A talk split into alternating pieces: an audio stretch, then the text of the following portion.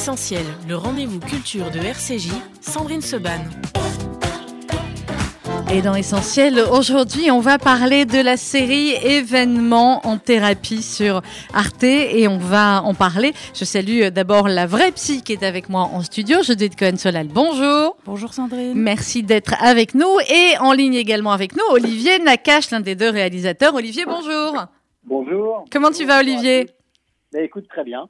Ben, je, très bien. je crois qu'il y a de quoi aller bien. Écoute, je crois que c'est la première fois depuis, quoi, les 20 ans, 25 ans à peu près qu'on se connaît, qu'on a réussi à se débarrasser d'Éric Toledano et on va enfin pouvoir parler uniquement tous oui, les mais deux. bon, je, je ne cache pas qu'il me manque. Mais moi aussi, Euh, terriblement déjà.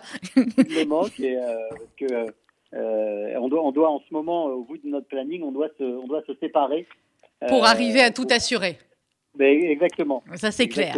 Alors, Olivier, depuis que je présente Judine Cohen-Solal, qui est en studio avec moi, qui est une psy, une vraie, Oui. et euh, qui va, qui je crois a adoré comme nous tous la série. Elle va nous en parler aussi tout à l'heure peut-être du euh, du regard du psy. Mais d'abord Olivier, Ouais. puisque cette émission euh, s'appelle désormais Essentiel et que c'était un clin d'œil que je voulais faire en ce début d'année 2021 à à vous tous, acteurs essentiels du monde de, euh, de la culture. Euh, je pose toujours la même question à mes invités au début. Qu'est-ce qui est essentiel dans la vie d'Olivier Nakache Euh, Qu'est-ce qui est essentiel? Ça peut être du euh, sérieux ou du futile.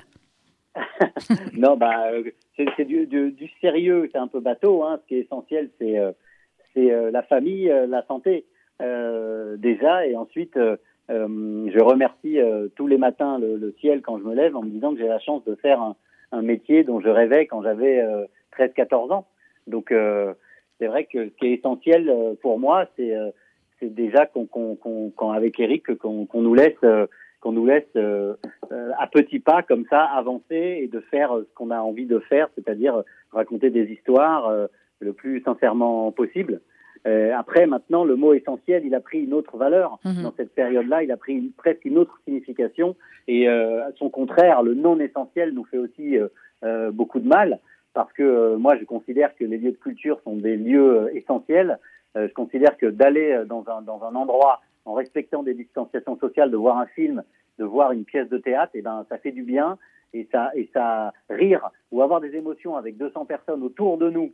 Euh, je trouve que c'est un fabuleux médicament dont on nous prive en ce moment. Donc évidemment, euh, il y, a, il y, a, il y, a, il y a beaucoup de secteurs sont affectés par cette crise sanitaire. On essaye de la surmonter tous ensemble, même si, et je pense que Madame Cohen-Solal pourra nous le confirmer, il y a une vraie détresse psychologique en ce moment. Mhm. L'accumulation et la longueur dans la durée, euh, vu comment ce virus euh, s'installe, ça commence à nous peser tous sur les épaules. Donc on a, on a besoin d'air, on a besoin d'oxygène, on a besoin de voir un peu l'horizon se rapprocher. Donc, euh, j'ai l'impression que c'est pas tout à fait pour tout de suite. Donc, euh, Bon, on y croit. on y croit. croit. Tu parlais, tu parlais Olivier Nakache euh, en disant essentiel au tout début, la famille. On va en profiter parce qu'il y a quelqu'un d'essentiel dans ta vie et qu'il est dans la mienne aussi et que j'aime profondément. On va souhaiter un merveilleux anniversaire à Géraldine Nakache aujourd'hui. Tout à fait. C'est aujourd'hui, ma petite sœur, euh, aujourd'hui fête son anniversaire. Donc, euh, je, je, je l'embrasse. Elle est en tournage aujourd'hui. Oui. Donc, euh, donc je, je, voilà, je l'embrasse. Vous pouvez lui envoyer des messages sur sa sur Allez-y. Instagram. Je suis en train d'enregistrer là le Voilà. message Olivier pour lui envoyer Voilà. juste après. Ah, voilà, voilà. euh, Géraldine, très bon anniversaire, la santé, longue vie. Et comme on dit euh, dans, dans, dans certains milieux, jusqu'à 120 ans. Voilà, dans certains milieux que l'on connaît bien. Exactement. Jusqu'à 120 ans avec autant de talent. Et il faut bien dire, moi qui ai la chance de connaître dans la famille Nakache euh, aussi les parents, c'est pas pour rien que les deux sont comme ça. Hein. Ça, Judith, je vous ferai le point euh, petit euh, après. Alors, cette série, euh, je crois que rarement euh, Arte, non, enfin, je pense même que ça n'existe pas dans l'histoire d'Arte. On va se parler cash. Euh, D'avoir, on est à combien là, Olivier? Plus de 17 ben, je- millions de vues? Je- ouais, je ne sais pas. En fait, sincèrement, je n'en sais rien du tout. Euh, c'est hyper abstrait tout ça pour moi. Je sais que voilà que ça, marche fort. Je crois que oui, on compte en vues. Donc je crois qu'on est à 17 ou 18 millions de vues. Mais bon, tout ça est très abstrait. Ce qui, ce qui me, euh, en fait, vraiment le plus euh, très, très très honnêtement, sincèrement, cette série, on l'a découvert donc là l'original, la série israélienne, il y a il y a plus de 10 ans. On avait trouvé ça fabuleux parce que Ragaï Levy, le créateur original, est vraiment quelqu'un, c'est un génie. C'est Oui. vraiment quelqu'un, je ne sais pas si vous avez vu la série aussi Our Boys ou The Affair. Mais oui, j'ai tout vu. De, de brillant, de brillantissime. Et quand il a bien voulu nous confier l'adaptation française, on était aux anges. Ça a pris, ça a pris du temps. Et on s'est dit, bon, c'est quelque chose de très particulier, de très singulier. On reste dans un cabinet de psy, euh, presque en se disant, bon, bah, on, a envie de le voir exister. Nous verrons bien comment la réception du public. Et, en fait, j'ai l'impression que ça aussi, je pense que euh, Madame Cohen-Solal pourra peut-être nous confirmer ça, mais qu'il y a quelque chose de conjoncturel avec ce qu'on vit. Mais oui. Euh, cette série rentre dans une, s'inscrit dans un temps qui est si particulier qu'elle trouve sûrement un, écho encore plus particulier en étant diffusée en ce moment. Alors 17 millions de vues et comme effectivement ce n'est pas comme au cinéma on compte une personne, euh, on a généralement deux voire trois euh, en famille à regarder la série, donc on multiplie. Effectivement c'est totalement abstrait ce qui est en train de se passer. Alors Judith Cohen-Solal, euh, comme moi je sais que vous avez adoré la série, mais est-ce que vous arrivez à regarder la série comme une spectatrice normale ou alors forcément comme vous êtes une psy que rien n'est anodin avec une psy jamais, encore moins quand c'est une série sur les Est-ce que vous décortiquez tout? Alors d'abord, il y a beaucoup de choses anodines, notamment quand on n'est pas payé, on, est comme tout le monde. Hein. on, décortique, pas tout, donc je vous rassure déjà. Et sinon, euh, alors euh, oui, au début, on essaye de regarder la, série comme si on n'était pas psy, je crois. Et puis bon, finalement, euh, c'est pas c'est pas comme ça. On est comme les spectateurs et donc les nombreux patients qui nous parlent de cette série. Euh, d'une certaine manière, on est un peu là, un peu là. Et euh, je, le dis là, je me suis surprise euh, pendant une séance à me demander comment Dayan aurait fait à ce moment-là. et là, et j'ai remarqué. Vous allez rendre les psy fous, Olivier. Non, et il se trouve que j'ai un article où Caroline Eliachev, psychanalyste aussi, est interviewée, et je vois qu'elle a dit la même chose. Donc, je vois qu'on a que, tout d'un coup, ça, évidemment, ça rentre dans la tête. je profite que Olivier Nakache soit là pour dire euh, merci. Je crois merci au nom des psys. Ce n'est pas la question de la série qui est très intéressante, passionnante, qui entraîne. J'avais vu Betty Pool, parce que je, mhm. parle hébreu, etc. Et j'avais même rencontré Ragaï Levy il y a cinq ans. Mais là, je dois dire un grand merci parce que ça fait longtemps qu'il n'y a pas eu euh, une œuvre écrite ou cinématographique, un documentaire qui ne soit pas à charge de la psychanalyse et des psys. Et donc, euh, ça fait déjà plusieurs années, il y a un livre noir contre les psys, il y a eu euh, beaucoup de choses extrêmement critiques. Et qu'on soit critique, c'est pas grave, mais extrêmement, j'ai envie de dire, euh, saccageante. Et mhm. aussi, donc ça joue aussi pour les, pour les gens qui viennent nous voir. Et du coup, à la fois, la psychanalyse avait moins de... on va dire d'écho ou de, de, de, prestige, et à la fois, les patients n'arrêtent pas de venir. Et donc, euh, mmh. oui, aujourd'hui, euh, cette série permet aux gens d'en parler, euh, de dire d'avoir moins peur peut-être d'aller chez le psy en se disant. Alors là, je, ne sais pas, on va hmm. voir les, On va voir d'ici quelques semaines. Quelques Alors il est vrai que Olivier a dit tout à l'heure, la période euh, s'y prête. C'est vrai qu'on a beaucoup de demandes, il y a beaucoup de détresse euh, psychologique ces derniers temps, mais en tout cas, cette série ne laisse pas indifférent. Ça, c'est clair. Ça devient un vrai phénomène de société. Vous avez fait la une de Libération, Olivier Nakache et Eric Toledano, même s'il n'est pas là, on parle, on parle de lui. C'est la première fois dans la carrière de Nakache Toledano qu'il y a une une de Libé? Euh, Oui. Ouais, je crois aussi. Hein. il était temps. Il était temps que Libé se rende compte du talent. Il était temps. Je sais pas, mais en tout cas, c'est euh, vrai qu'à chaque à chaque fois, euh, on a l'impression que hum, quand on fait quelque chose qui retrouve un écho, après, bon, la, la, la presse. Euh, la presse s'en empare pour essayer de disséquer, pour essayer de comprendre. Moi, j'ai tendance à dire qu'il faut prendre un peu de temps de faire tout de suite. Je pense que à chaud, je pense que c'est avec le recul. Mhm. C'est comme aussi, je, je, pense souvent, on me dit qu'est-ce que tu as pensé de ce film? Eh ben, je dis, bah, si c'est un film récent, je dis, il faut me laisser du temps. Euh, j'aime bien juger le, un film, voir ce qui reste euh, dans le temps. Sur le moment, j'ai sûrement aimé, mais après, on, on repère les films qu'on aime et les films euh, dont on se sent proche avec le, avec le temps, dans la durée. Donc oui, oui, moi, c'est toujours intéressant de lire ce que disent à la fois les journalistes, les analystes, les, les psys. C'est très, très intéressant parce que finalement, nous, on, on, on, sait très bien que quand, en s'attaquant à ce, à ce sujet-là, ça allait sûrement euh, provoquer des choses. Et puis aussi, on est sorti de notre zone de confort. Parce que généralement, nous, on est plus dans un terrain, notre ADN est plus marqué par la comédie, mais aussi les sujets de fond. Et là, on s'est attaqué à, ça parce que ça nous tenait vraiment, vraiment à cœur, de, de, à la fois dans notre travail avec les acteurs, parce que là, il y avait, il y avait que ça. C'est vraiment les, les, acteurs. Ah bah c'est voilà, tout se passe dans une pièce quasiment. 95% hein. de la série. Hein. C'est sans filet. C'est mm. sans filet, et donc on a pris un pied fou à, à se retrouver dans cette pièce pendant euh, 70 jours, tous ensemble, avec tous ces metteurs en scène, ces scénaristes, avec tout ce travail de, ce collectif. Alors ce collectif avec ces comédiens, j'imagine que le casting euh, a pas dû être simple euh, parce que voilà, c'est très peu de comédiens qu'on retrouve sur plusieurs euh, sur plusieurs épisodes euh, de la série et notamment le fameux psy. Judith, il est crédible, il est plus que crédible hein, en psy. Alors euh, oui, il est crédible. Euh, en plus, bon, la série s'appelle En thérapie, pas en analyse, donc ça permet d'être entre justement la psychanalyse, parce qu'il y a évidemment la Mhm. psychanalyse dans le cadre et le dispositif, et à la fois avec une certaine liberté qui peut se donner. Alors évidemment, euh, comme je dis à un patient qui m'a dit, bah quand même, vous parlez moins que lui. Hein. Alors bon, C'est fou parce que beaucoup de psy nous, nous disent exactement ça. C'est-à-dire que nous, l'épisode fait 28 minutes. Et il y a des vraiment, vous faites, enfin voilà, tout le monde nous dit, mais vous parlez moins, vous ne donnez pas des clés. Alors je suis guéri, alors donnez-moi un traitement. Enfin, voilà. c'est plus long. La cure, la cure est, est- est- est généralement plus longue. Bah, c'est ça, évidemment, comme je leur dis, bah, écoutez, si vous voulez aller euh, voir le psy, euh, téléphonez à Toledano Nakash. Parce que, Ouais, tout à fait. parce que en fait, allez vous c'est- prendre. C'est pas- un film. Ouais, parce que à ce moment-là, vous voyez, on leur dit, bah, quand même, c'est un film, hein, c'est de la fiction. Et c'est C'est de vrai la que fiction, ouais. voilà, tout est en accéléré, mais oui, c'est crédible. Ce qui est évidemment est différent, c'est euh, la temporalité. Et euh, le fait que aussi euh, il faut qu'il y ait quand même de l'action, donc il y a une certaine, euh, on va dire parfois animosité des Mhm. patients Mhm. à l'égard Ouais. du psy. Bon, mais c'est normal puisqu'il faut qu'il se passe quelque chose. On est en train Tout de regarder fait, la télé. exactement. Voilà. Exactement.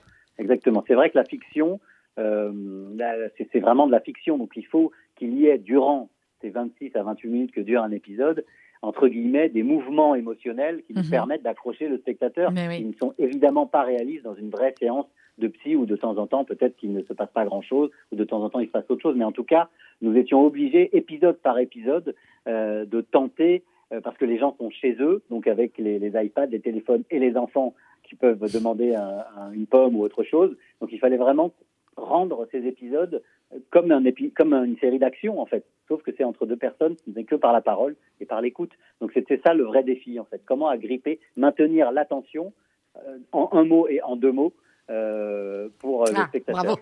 L'attention et l'attention, ils sont formidables. Voilà, je suis devenu un peu lacanien. Ah bah oui, complètement. Vous êtes donc plutôt lacanien, Freud, voilà. Comme quoi, hein, tout arrive. Moi, Ouais, j'attends de voir, j'attends de voir le prochain film après Dana Cash Toledano, après cette. Ah oui. ça- mais je pense que ça vous aura fait. Mais oui, vous allez évoluer. Je vais te dire, je Ouais. vais te dire, tourner cette série, euh, c'est certain que ça laisse des traces dans nos prochains projets. C'est sûr parce qu'on a discuté avec des psys, on a discuté avec des avec euh, des philosophes, notamment avec euh, Marc-Alain Wacklin, Mhm. avec qui on discute beaucoup. Euh, et c'est sûr que ça, nous- a ouvert des portes. De toute façon, nous, souvent, on écrit euh, des histoires qui nous sont proches et, et, ce que nous vivons. Donc, on doit bien s'ouvrir et être curieux pour pouvoir s'enrichir, se nourrir, pour in- injecter tout ça ensuite euh, dans des histoires. Donc, il nous faut des choses inspirantes. Et c'est vrai qu'en plongeant dans, dans l'histoire euh, des psychanalystes, c'est une mine d'or tellement on apprend des choses et on s'ouvre. Oui, Judith. Alors, je, je trouve que c'est très intéressant que Olivier Nakache a dit, euh, la- la- en s'in- en s'introduisant dans la vie des psychanalystes, et pas des patients, alors qu'on a la- plutôt l'impression que c'est l'histoire des patients à chaque fois. Oui, ouais. Et Je trouve que c'est particulier en effet à cette euh, série. Je pense que il me semble que Ragay Levy avait eu une difficulté avec l'acteur euh, Assis Dayan Oui, et même avec la- le personnage justement du psychanalyste, c'est très compliqué de faire un Mm. psychanalyste. Ah bah oui. Et finalement, euh, l'intelligence qui est très très bien euh, tracée là par euh, Toledano et Nakache, donc, c'est les- que ça, ça se rejoint. En fait, euh, ce- la problématique des patients rejoint. euh, pour les quatre patients qui sont là, la problématique du psy. C'est-à dire Mhm. qu'il y a une concordance. Et là, cette idée, comme on dit dans notre jargon, du contre-transfert, c'est ça qui soutient Mhm. énormément, la, la- je pense, l'attention. Vous avez fait, euh, Olivier euh, Oéric, vous avez fait une analyse, vous, avant la, Non, avant la série, non, pas du moi- tout? Non, non, moi j'en ai pas fait. Mais Eric, l'autre a euh, dû le faire, non? Eric, oui. Moi, Ouais, ça m'étonne pas, ça m'étonne pas, d'Eric. Tout à fait. Non, mais on a maintenu, on a maintenu ça, euh, on a maintenu ce système euh, presque sciemment Ouais. euh, pour pour que moi je ne sois à la fois pas influencé et à la fois que je garde le côté fictionnel. Mhm. Et mais mais mais je rajoute quelque chose. Je rajoute que les, les deux auteurs qui nous ont accompagnés, euh, les deux scénaristes qui nous ont accompagnés tout au long de ce long trajet qui s'appelle David Elkaïm et Vincent Poimero, Mhm. sont des férus de, de, de- de psychanalyse. Et donc, euh, c'est ça qui a amené ces- cette richesse, si vous voulez, parce que d'un côté, il fallait quand même, il fallait notre, notre souci, comme dans tous nos films, c'est la crédibilité. Ouais. Plus on est crédible, plus ensuite on peut placer notre fiction autour et des choses qui seraient trop proches ou qui transgresseraient trop la ligne nous sont en quelque sorte pardonnés puisque le socle est très solide et très réaliste. De toute façon, quoi, que vous, mais, quoi que vous faites, euh, comme c'est parfait, il n'y a pas besoin de vous pardonner. Mais, en tout cas, on, on, on essaye d'être le plus réaliste hmm. possible et c'est vrai, là où je, où Madame Cohen-Solan a tout à fait compris, notre, notre enjeu dans cette série, c'est pas de faire ni une ode à la psychanalyse ou quelque chose à charge, c'est aussi de montrer l'histoire d'un homme qui est psychanalyste et qui vit une période de sa vie compliquée avec ses failles comme, comme tout le monde, dans une période traumatique nationale. Ah, c'est ça dont on va en parler, effectivement. Voilà, donc comment, comment, euh, dans, comment on arrive quand même à maintenir le bateau à bon port pour chaque patient quand on est dans une période pareille. Alors effectivement, cette période euh, dont, vous parlez, on est en novembre 2015, euh, c'est euh, au lendemain des, des, attentats du Bataclan, et effectivement les personnages sont liés à cela, à ce qui vient de se passer, et sont traumatisés, et les premiers épisodes de, chaque personnage parlent de cela. Oui, tout à fait. Oui, tout à fait. C'est-à-dire qu'on a à un moment donné, on, réfléchissait à l'adaptation de cette série, et puis en discutant avec Ragaï d'ailleurs, qu'on a vu plusieurs fois, on s'est dit bon bah ce traumatisme euh, fulgurant qui s'est abattu sur la sur la sur la France, euh, ça va forcément révéler chez certaines personnes d'autres traumatismes plus enfouis ou des personnes qui seraient fragiles sont encore plus fragilisées mhm. après cet événement euh, dramatique. Donc oui, on a, on a choisi de, de, positionner la temporalité de cette série quelques, quelques jours après et, et on a inventé le personnage de, de, joué par Reda Kateb de Adel Shiban, qui est un policier qui est entré dans le Bataclan, qui évidemment donc n'existe pas dans, dans la série originale, mais on a décidé d'inventer ce personnage-là euh, avec euh, qui, qui, joue un, un flic d'origine algérienne qui est rentré dans le Bataclan et qui, a, qui nous a permis d'aller creuser un peu, d'aller chercher euh, au fond pour révéler un peu euh, l'histoire de France en fait, une partie de, de, de, notre pays. Et, et c'est vrai que c'est, voilà, cette onde de, de choc colore un peu toute la toute la série. Comment ça s'est passé, Judith, euh, effectivement, au lendemain? Comment ça se passe de manière générale au lendemain d'événements euh, traumatisants comme ça, comme euh, Charlie Hebdo, comme l'hypercachère, comme les attentats de, de 2015 Est-ce qu'il y a effectivement un afflux de personnes traumatisées comme ça tout de suite ou est-ce que ça peut mettre plusieurs semaines, plusieurs mois, voire plusieurs années à sortir? En fait, il y a deux effets. Il y a d'abord l'effet que ça fait sur les patients qui viennent régulièrement. Mmh. Et ça, c'est assez euh, étonnant. Mais dans un premier temps, ils parlent complètement d'autre chose. Comme si euh, ça, c'était dehors et qu'ils continuent à parler de, euh, de, choses très personnelles liées à leur, à leur vécu, qui n'est pas ce qui se passe autour. À la limite, un tout petit mot en arrivant sur oh là là, vous avez vu ce qui se passe, ou des choses comme ça, oh là là, quel monde, dans quel monde on vit. Voilà. Et ça va prendre justement quelques temps avant qu'ils puissent parler de l'intrusion, de l'effraction que représente euh, euh, ce qui s'est passé pour eux. Et d'un autre côté, il y a ceux qui viennent après. Alors, il y a ceux qui étaient en direct, parce qu'il y a des niveaux différents. Il y a ceux qui, étaient, euh, qui sont concernés différents, directement, qui étaient mhm. dans le Bataclan, qui étaient tout autour. il y a ceux qui sont passés juste avant. Enfin, il y a, des, il y a, il y a vraiment des, des implications différentes. Il y a les gens de la famille de ceux qui, qui, ont, sont disparus, par exemple. Bon, il y a des cellules de crise qui sont organisées. moi, j'en ai fait partie d'une, par exemple, qui est là parce que c'est une autre forme euh, d'approche et, d'écoute, malgré tout, euh, dans cette période qu'on définit donc comme post-traumatique et euh, ce qu'on appelle donc post-trauma, il s'est passé quelque chose, on vient après, et pourtant il y a quelque chose qui va se maintenir. C'est d'ailleurs ce qu'on voit très très bien, euh, c'est le déni, hein, c'est c'est ce qui commence aussi bien chez la, oui, et puis chez, chez la, Kateb, chez le policier, chez ouais, Kateb, absolument. Et euh, je trouve en effet que c'était très intéressant de le relier à son, origine à lui. En plus, ça vient euh, couper court à toutes sortes de, de, choses. C'est très, ça, c'est très fin, puisque dans chaque pays qui est adapté, euh, il fallait trouver. Je, me suis dit d'ailleurs, parce que j'avais rencontré Raga Levi, moi, à il était venu au festival Sérimania, c'était quelques mois avant justement le Bataclan, et on mhm. avait parlé, et justement du fait qu'il n'y avait pas d'adaptation en France. Et il m'a dit, je ne sais pas pourquoi, pourtant euh, les droits sont là, mais je ne sais pas. Et dans l'après-coup, là, en voyant la série, je me suis dit, ben, c'est horrible à dire, mais est-ce qu'il fallait qu'il y ait un euh, événement traumatique, quelque chose qui mm. soit l'équivalent d'un attentat du World Trade Center, mm. enfin ailleurs, voilà. Euh, Olivier, ouais, euh, Olivier, le, le, casting, on l'a dit, il est absolument euh, incroyable. Euh, Est-ce qu'ils étaient tous partants? Évidemment, euh, il n'y a pas un acteur en France qui refuserait un Nakash Toledano, ou alors il est dingue. Mais là, c'était quand même un projet particulier. ils auraient pu se dire, bah, les Nakash Toledano, c'est les champions pour faire des films. Mais là, ils tentent une série, en plus sur. Enfin, je sais pas si à l'époque vous saviez déjà que ça allait diffuser sur Arte ou pas. C'était Oui, un vrai pari. Oui, oui, c'est un défi à tous les niveaux. D'ailleurs, on remerciera jamais assez Arte parce que là, pour trouver la case pour diffuser ce genre d'épisode, de, de genre de, de, de série, c'était quand même sacrément ambitieux. Donc euh, Arte était avec nous depuis depuis le début. Et oui, ensuite le casting, ça a été nous, c'est notre euh, notre Woody Allen. Il dit euh, quand on lui demande qu'est-ce que c'est que la direction d'acteur, il dit bah c'est de bien les choisir. Et c'est vrai que il faut bien les choisir. Il faut vraiment que ce soit le bon le bon acteur pour le bon rôle. Et ensuite, pour notamment pour cette série, quand on rencontrait des, des acteurs, euh, les acteurs nous disaient ouais je suis partant et après on lui disait il va falloir apprendre 20 pages par jour. Oui. Euh, c'est ça, voilà, il n'y a pas de débat. Il va falloir apprendre 20 pages par jour. Donc, si vous voulez, ça a aussi un peu écrémé. euh, Ceux bah, qui étaient capables de le faire. Parce que je peux, je peux vous assurer que Frédéric Pierrot, qui joue le psy, il a vraiment fait une course de fond. C'est un marathonien. De toute façon, un acteur, c'est un sportif de haute compétition. Nous, on est des coachs. Il doit Mm. s'entraîner, s'entraîner, s'entraîner pour pouvoir être prêt le jour J. Donc, il y a eu un long travail de préparation. Chaque metteur en scène, Pierre Salvadori, Nicolas Pariser, Mathieu Vadepied, ils ont entraîné leur poulain Mhm. pour être prêt le jour J, mais ça a été une sacrée, une sacrée euh, aventure. Et c'est sûr que bon, on a, on a un peu plus, on a un accès assez facile avec les, avec les comédiens, et ça c'est, et ça c'est génial. Et je peux, je peux vous dire que là, quand on, quand on a proposé cette série, les comédiens se sont dit waouh, il va y avoir une vraie mise à nu. C'est-à-dire c'est une vraie mise à nu. euh, Ce ne sont pas des scènes de nu, mais c'est, C'est il y avait autre une chose. concentration Ouais. il y avait une concentration, il y avait une atmosphère sur le plateau tous les jours euh, qui était euh, qui était de tous les instants. On entendait, on respirait au rythme des acteurs. Et c'est assez fabuleux. Et, et je note d'ailleurs qu'il y a une jeune comédienne qui s'appelle Céleste Brunkel qui joue Camille, Oui. qui est absolument épatante, qui est vraiment qui, qui est incroyable. Et, et- et ça a été, euh, j'avais l'impression quand tous les jours on avait l'impression d'arriver sur un ring de boxe. En fait. Alors, c'est la saison 1. Euh, alors, vous, je sais que vous avez dit, je crois, avec Eric, que alors c'est diffusé tous les jeudis soirs sur Arte, mais Oui. sur arte.fr, ils y sont déjà tous. Euh, je sais pas si vous avez tout vu, vous, euh, Judith, ou alors vous faites des, des pauses.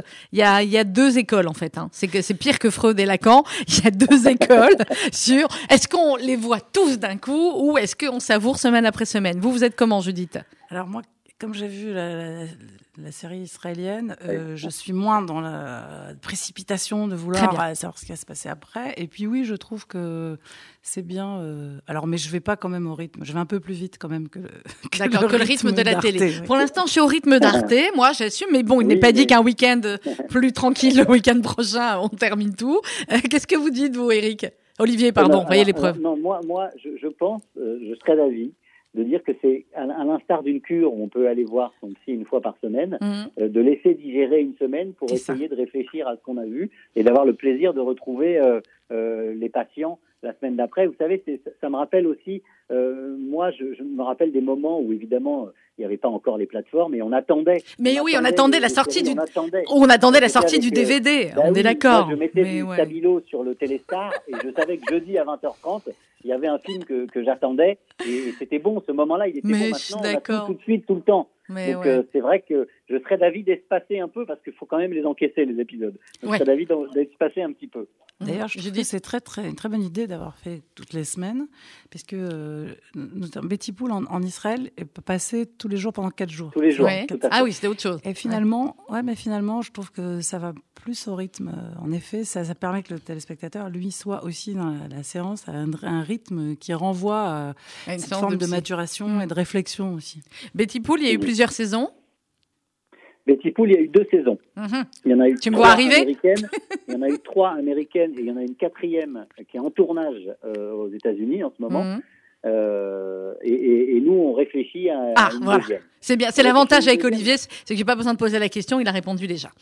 Oui, on réfléchit parce que euh, la période que nous vivons, elle est tellement dingue. Alors pareil, moi j'aime bien avoir un petit peu de recul, donc euh, Mhm. mais on réfléchit, on, on réfléchit aussi, c'est sûr, à, à, à- à une saison 2. On a pris tellement de plaisir, Ah bah. on a pris, euh, c'était tellement incroyable comme aventure que oui, on, on y, on y réfléchit. On y Ah bah, réfléchit. et avec, avec un tel succès, euh, je pense que Arte il serait fou de pas vous. Oui, mais il faut, il faut Ouais. euh, je sais, mais il faut avoir, euh, faut faire tout pour les bonnes raisons. Je sais. C'est-à-dire qu'il faut avoir vraiment, euh, faut, faut, être, faut être, euh, comment dire, euh, faut être assuré, faut être sincèrement animé par quelque chose d'autre de ce, que de se dire bon bah comme ça a marché, on fait un, on fait un, une, une saison 2 parce que nous déjà, on n'a jamais fait de suite à nos films, Ouais. alors que on a Alors qu'on en rêverait tous. pour euh, nos jours heureux ou pour d'autres films, mais Mm. non parce qu'on est bouclé, on a déjà dit ce qu'on avait à dire. Donc Ouais. si on a autre chose à dire avec d'autres patients sur notre société, sur ce que nous vivons, alors là oui, mais il faut que ça soit très très pertinent, pertinent. Donc On on y réfléchit. On le dira. Dernière question, Olivier Nakache, que je sais que tu dois filer euh, euh, ailleurs. Les projets de, de films, Nakache Toledano, on, on est comme tout le monde, vous savez sur quoi vous allez faire un film et on Oui, attend. Oui, oui, on est, on est euh, exactement. On en a quelle l'écriture phase en ce moment. Ouais. On est à la phase de, de, de l'écriture en, Sur ce moment. Euh, je vous cache pas que l'épisode Covid nous a quand même euh, bien ébranlé parce que comme évidemment nous on écrit des films très contemporains de maintenant. oui.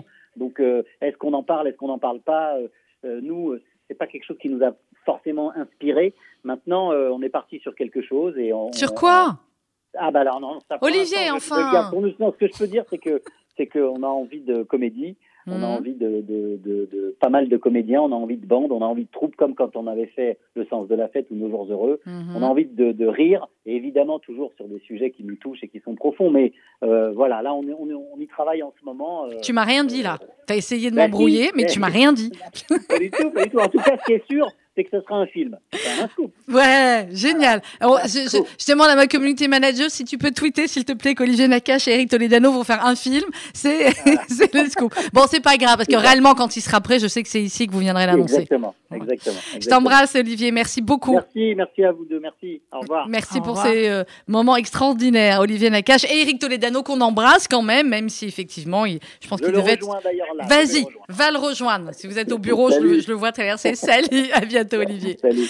11h35 minutes sur RCJ. On va continuer à parler de en thérapie, mais on va en parler. Je vais essayer de psychanalyser Judith Cohen-Solal. Quelqu'un l'a déjà fait ou pas? Oui, forcément. Ah oui, un psy, c'est toujours en oui. analyse. Mais aujourd'hui encore, un psy, c'est tout le temps en analyse. Il doit Bah, toujours avoir un psy. Comme on le voit euh, dans, le, dans la série. Ben oui.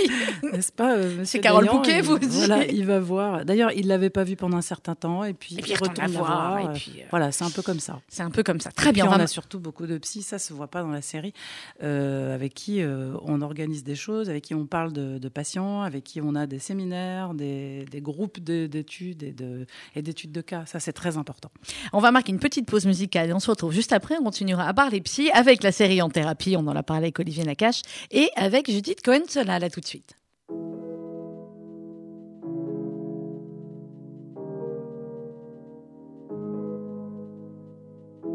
J'aimerais ton avis, dis-moi ce que ça fait d'affronter la vie.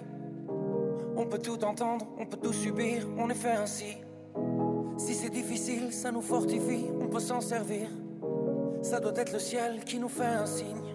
Si l'on rit, parfois jusqu'aux larmes, c'est que bien souvent le bien se trouve dans le malheur. Si on hésite, c'est qu'on a le choix. Je suis certain qu'on est sûr de rien. On verra bien, l'infini dans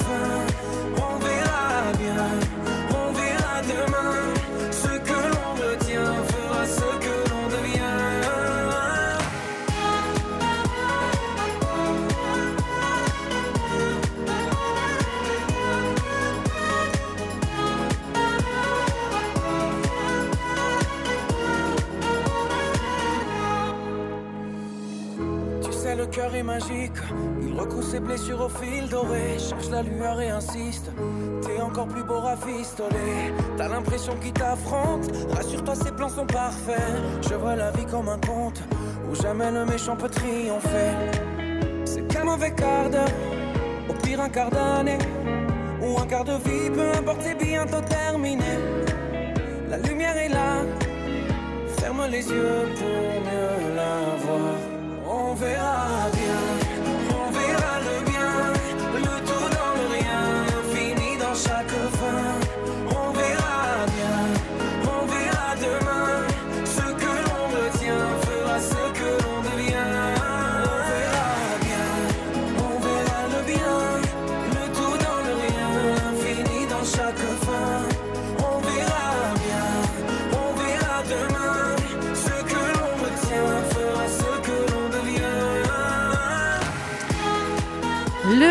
nouveau Amir à l'instant sur SCJ. Il y a même des paroles qu'on pourrait psychanalyser, Judith Cohen-Solal. Ce que l'on retient fera ce que l'on devient. Il y a qu'ici où vous pouvez psychanalyser les paroles de la chanson, des paroles des chansons. C'est pas faux finalement.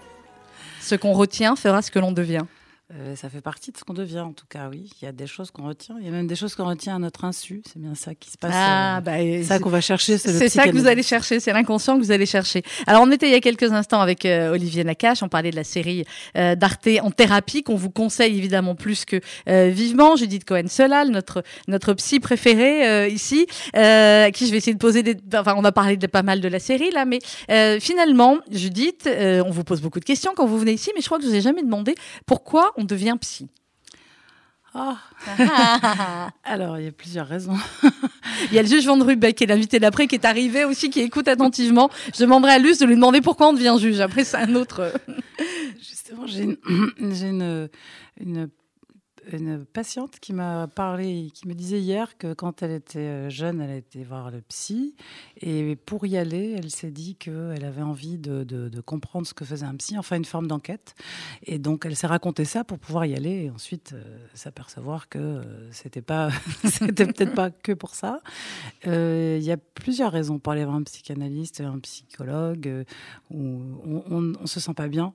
Là, il y a un moment de la vie où vraiment ça va pas et on a l'impression qu'on est dans une impasse, qu'on a un peu tout essayé et que bah, le mal-être est là. Parce qu'il ne faut pas oublier qu'il y a quand même une souffrance, en fait. Mais oui. Même, hein. et, euh, et, et, du coup, on y va. Il y a d'autres raisons, donc où il y a une maladie diffuse, mais on n'est pas nécessairement si mal que ça.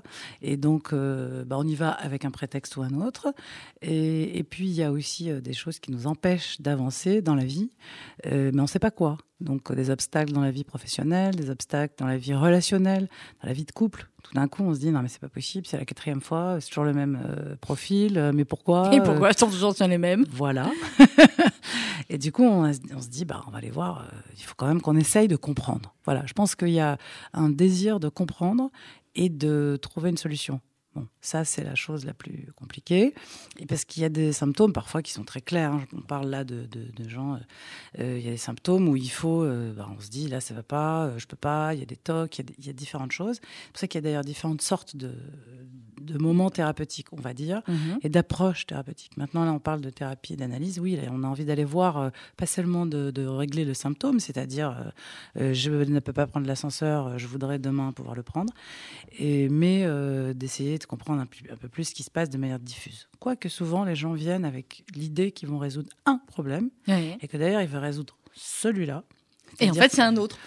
En tout cas, euh, ils veulent une solution tout de suite. Bah, c'est un petit peu le personnage de Reda Kateb, hein, dans la, ce flic, qui vient et qui dit euh, Moi, je veux un protocole. Alors, vous me dites Voilà, j'ai un problème. Est-ce que vous avez une solution? Donc là. Euh, il... Ouais, là, il lui dit Ben non, ça marche pas comme ça. Voilà. Donc ça, c'est les différentes manières d'arriver là. On ne sait pas. Il faut qu'il y ait une demande. En tout cas, ça, c'est très important. Il faut qu'il y ait un désir, une demande. Les gens qui viennent parce qu'on les prend par la main, les gens qui viennent parce que euh, ma femme m'a dit qu'elle me foutait à la porte si je venais pas. Euh. Ça, bon. ça marche pas. Alors, ça peut marcher si assez rapidement on arrive à déterminer ou le patient arrive à, à trouver justement quel est son désir d'être là. Mais ça, mmh. c'est très important. Il faut avoir envie d'y être. Et vous voyez dans la série que les gens se battent un peu hein, avec leur, leur désir d'être là. Oui. Ils veulent, mais ils veulent pas. Euh, ils viennent pour une chose, mais finalement, il se passe une autre. On le voit avec la jeune Camille pour le coup, qui vient parce qu'elle veut son rapport, et puis finalement, il se passe, euh, il se passait beaucoup d'autres choses. Et, et pourquoi vous, vous avez décidé de devenir psy? Alors moi, c'est toujours c'est la mauvaise raison, c'est que euh, moi c'était assez jeune. Hein. Je pense que quand j'étais adolescente, euh, on me disait ah bah toi euh, tu sais écouter. tu ah, bah, toi... voilà. ça c'est ça c'est pour l'histoire que qu'on raconte comme ça. Mais puisqu'on est entre nous. Oui, on est juste entre nous. je vais je vais vous dire finalement ce que j'ai découvert à travers la psychanalyse que j'ai bien sûr faite, parce que ça a commencé comme ça. Donc, on m'avait dit que j'avais de bonnes oreilles, et puis finalement, moi, j'avais un problème. Et puis, comme j'avais très envie d'être psy, bah, j'étais voir un psy pour un prétexte aussi. Mmh. Bon, bah finalement, euh, mes parents sont venus d'Algérie, euh, d'ailleurs un petit peu avant la guerre d'Algérie. Et moi, je n'étais pas née. Et ma mère, euh, qui arrivait de son Tlemcen natal, euh, auquel elle avait passé pas mal d'années, et arrive à Grenoble. Mm. Et puis Grenoble, comme elle le dit, c'est une ville froide. Et donc, c'est un choc. Et c'est un choc qui l'a mis dans un état, en fait, dépressif. Mhm. Elle ne va pas le dire comme ça. Et euh, au bout de quelques années, alors qu'elle avait déjà deux grands garçons, le médecin lui dit euh, Non, mais je pense que la meilleure solution pour vous, un bon docteur, docteur Mock à Grenoble, il lui dit La meilleure solution, c'est que, vous- en fait, il faudrait que vous fassiez une fille. Alors là, bon, bah, elle tombe enceinte. Et là, je vais Et naître. vous Et vous avez compris, en fait. J'ai je- compris, je vous êtes suis le médicament. Je suis née pour soigner vous la venez pour, pour être le médicament. la, Ah la de ma mère. Vous pouviez pas faire Voilà. autre chose. bon, mais elle va mieux, elle allait mieux après votre mère Une fois qu'elle vous a eu? Ah bah après ça va. Ça sera un autre. savez. on a résolu, euh, on a trouvé, euh, on va dire quelque chose pour accompagner. Mais enfin Ouais. l'exil, restez ce qu'il est. Mais- clair. Oui, quand même, ça va mieux. Elle va bien d'ailleurs. Ben, euh, tant mieux, elle a été vaccinée, tout ça. Oui. Eh ben, absolument. voilà. Donc euh, magnifique. Et elle est fière que sa fille soit devenue psy? Ah, c'était pas très clair hein, au début. Bah, C'est comme médecin euh, ou avocat, c'est pareil, ça marche bien aussi, normalement, psy chez nous. Oui, oui, ça marche pas mal. Mais enfin, médecin, avocat, c'est mieux quand même. C'est- Au bon, départ. écoutez, ouais, enfin bon. Pour les Voilà, parents. la- oui, c'est enfin, la joke oui, pour les elle mères est- juives. Bien sûr, ils étaient contents. Enfin, ils savaient pas trop, ils comprenaient pas trop. C'était quoi les études, ça durait combien de temps. Mais alors, euh, mais, mais finalement, euh, bon, finalement, ça va. Finalement, ça va. Alors, dans la série euh, En thérapie, euh, dont on parlait aussi ce matin, on a vu, donc vous, vous, avez, vous nous disiez que vous avez bien vu la, la série, euh, enfin, la, la version, la première version, c'est la version euh, israélienne. Euh, finalement, en Israël, c'était autour de quelle euh, série d'événements? Parce que là, c'est autour des attentats. Ensuite, après les attentats de 2015, euh, en Israël, les, la première, la deuxième saison, c'est autour de quel événement? Alors, c'est des attentats qui ont eu lieu par des terroristes qui venaient de la bande de Gaza et qui Mhm. ont fait donc euh, un attentat meurtrier. Mais j'ai envie de dire, en Israël, c'est un peu différent. Euh, Oui, tout est traumatisme tout le temps. C'est pas ça, mais qu'il y a beaucoup d'attentats. Donc Ouais. le thème de l'attentat, dans tous les cas, ça parle. Ça parle à toutes les familles. Et puis en Israël, comme c'est petit, il y a pas autant d'habitants euh, qu'en France ou qu'ailleurs. Et donc on connaît toujours, quand il y a un attentat. Donc j'ai vécu pendant plusieurs années en Israël. Euh, la première euh, chose, quand on entend qu'il y a un attentat, la première chose, on se demande si les très proches sont touchés. Puis là, le deuxième cercle, puis le troisième. Mais en vérité, il est rare que dans le troisième, quatrième cercle, on connaisse pas justement euh, Ouais. quelqu'un, un proche euh, de la personne. Et il est peut-être arrivé à tous d'avoir vraiment des gens qu'on connaissait bien et qu'on a vus hier ou ce matin et qui, en fait, euh, ils sont restés, y compris des gens qui étaient à côté. Donc, il n'y a pas le personnage de Reda Kateb, mais par contre, il y a le personnage, bien sûr, du Khayal, en tout cas du, Du soldat. hein, du soldat qui, euh, justement, euh, arrive, qui voit toute cette description euh, et son traumatisme à lui. Ce que vous dites, ça inclut des, traumatismes aussi dans la population israélienne, donc on commence un tout petit peu, euh, malheureusement, à prendre conscience aussi en France au fur et à mesure qu'on est, qu'on est touché. Je me rappelle de, euh, de ma petite cousine israélienne, c'est il y a quelques années, parce qu'elle doit avoir l'âge d'aller à l'armée, elle doit avoir 5 ou 6 ans.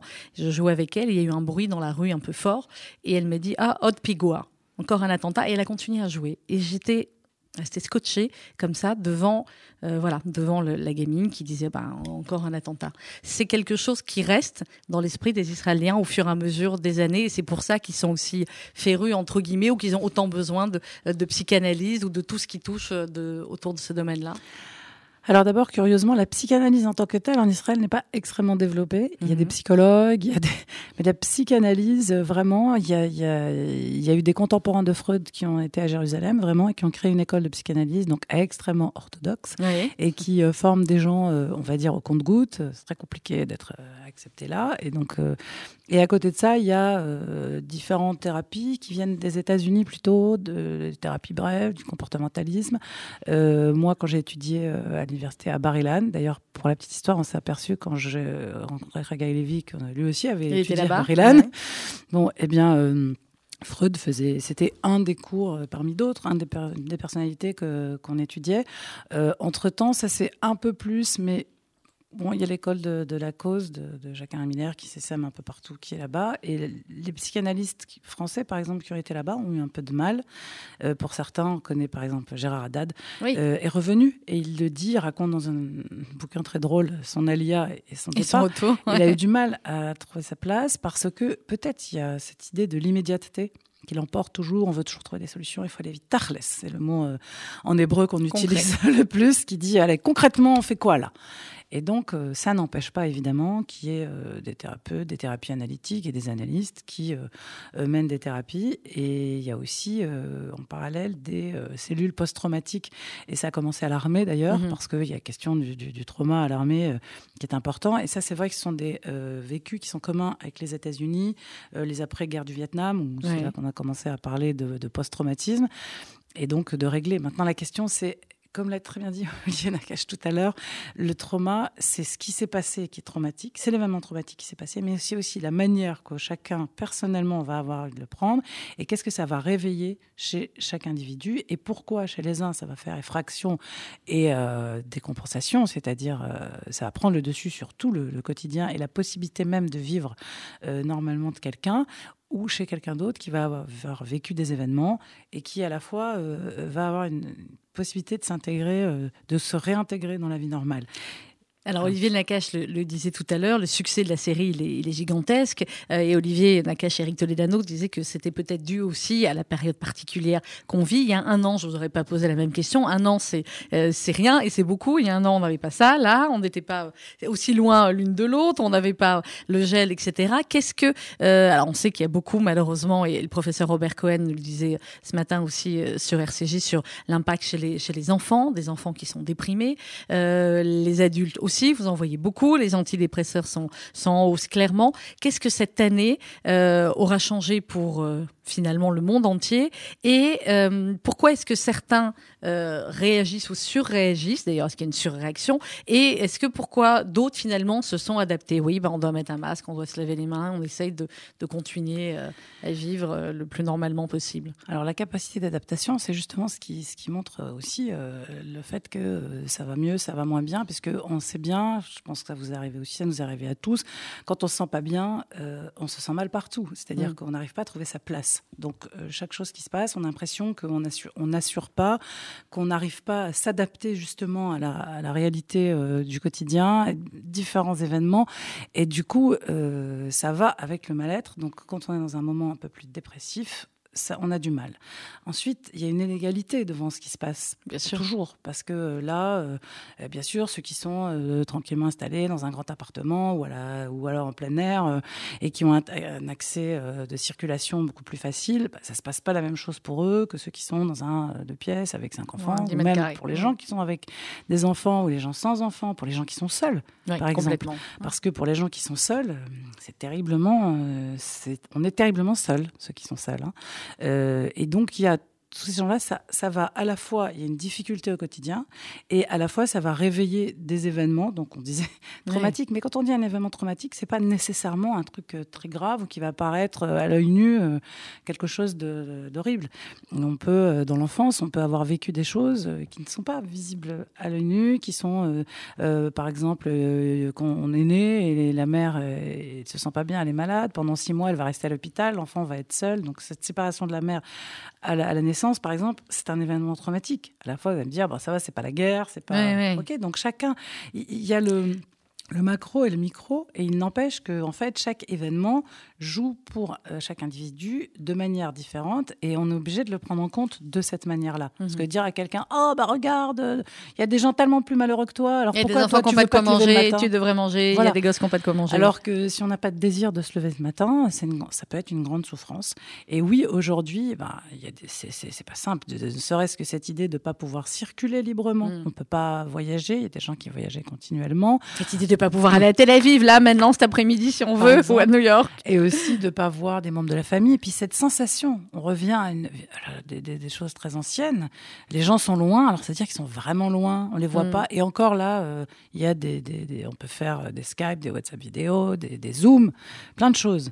Mais il y a quand même euh, le rythme de la vie. Et puis surtout, cette idée qu'on ne sait pas quand ça va s'arrêter. Oui. Et ça, c'est une sensation. Euh, c'est ça le pire. voilà, mm. qu'il y a dans les événements qui différencie euh, le drame d'un attentat, il a eu lieu, c'est-à-dire qu'en fait, ça se fait dans un temps extrêmement court et dans l'après-coup. On va se mettre, on va mettre beaucoup de temps à réaliser à quel endroit ça nous a impacté ou pas. Mhm. Et il y a ce vécu quotidien qui est comme la guerre. Évidemment, je suis pas en train de dire que là c'est la guerre, mais Non. en tout cas, Non, mais tout le un- monde compare avec ça. On dit à certains jeunes, oui, bon, ben, euh, tu fais tes cours en vous, mais euh, ton grand-père, au même âge, il allait à la guerre. Voilà, c'est pas la bonne méthode. Non, c'est pas la bonne méthode parce qu'il faut entendre ce que ça représente en fait plutôt de similaire, tout en ayant bien compris qu'on n'est pas en train de dire c'est la même chose. Mm. Voilà, vous savez qu'on n'est pas dans un monde extrêmement nuancé en ce moment. hein. Oui, non, c'est clair. remarqué, Les- hein, parce que euh, les réseaux sociaux, les, enfin, je veux dire, tout le monde dit tout sur tout, euh, personne n'a de retenue. Tout le monde s'y connaît surtout. Voilà, euh, J'ai envie de dire, euh, ce qui manque le plus, c'est la retenue. Et euh, donc, euh, et, justement, c'est ce temps de réfléchir, de penser quelle est la situation. euh. et donc, là, en ce moment, ce qui est similaire et complexe, c'est que, OK, le premier confinement, on vous a dit, vous allez être confiné cinq semaines, un mois, Mhm. deux mois. Bon, puis après, il y a un après. Et là, on est dans cette sensation que, bah, on sait pas trop. On sait quand pas. aura lieu l'après. Alors, on vous dit c'est en septembre, bah oui, non, mais en même temps, on vous dit que ça va peut-être durer deux ans avant qu'on trouve vraiment le vaccin universel qui va permettre de circuler. Euh, là, là, c'est anxiogène. Bon, faut arrêter de donner des infos anxiogènes. Il faut donner de, du temps long. ah, ça y est, j'ai la psy déprimée maintenant, on va plus y arriver. Non, là, franchement, oui. euh, non, les infos, par exemple, les infos en continu, Ah oui, ben, de, de pour par le fait qu'elles doivent nourrir justement euh, de, de la de- du parler en continu. du, du blabla, Du coup, on du temps. dit plus. Non, parce qu'il y a aussi des infos là-dedans. Le problème, c'est Oui, la mais vous pouvez l'écouter une répétition fois, je veux dire, voilà, mais c'est le fait euh, que comme il faut tout le temps innover, eh ben, on va aller de, prospection en prospection, d'hypothèse en hypothèse. Tout le monde se transforme bah, en juge. Oui, oui. Et ça, c'est grave. En juge, que- en psy, en médecin, en, en épidémiologiste, on en a eu beaucoup euh, qui sont arrivés ces derniers temps. Euh, merci beaucoup, Judith Cohen-Solal, d'avoir été euh, avec nous. La série En thérapie sur Arte, on en a parlé également avec Olivier Nakache, euh, les Nakache Toledano. Euh, évidemment, on vous encourage plus que vivement, euh, vivement à la voir. Merci beaucoup, euh, Judith. Dans quelques instants, c'est RCJ Midi présenté par Rudy Saada. Je vous rappelle que c'est son anniversaire à Rudy Saada. Vous pouvez envoyer tous vos messages d'amour sur son Insta ou sur le compte RCJ. Et comme tous les jeudis, ça va être la chronique Lire la politique. Il est déjà arrivé dans les studios et tant mieux. C'est le juge Renaud Van Rumbeck pour ses mémoires d'un juge trop indépendant aux éditions Talendier. Ce sera évidemment au micro de Luce Perrault. Et puis à 13h, ne manquez pas non plus euh, l'invité de Caroline Gutmann, c'est l'académicien Jean-Marie Rouard, pour son livre Ils voyagèrent vers des pays perdus chez Albert Michel. Avec un programme pareil, vous êtes bien sur RCJ. À demain, 11h.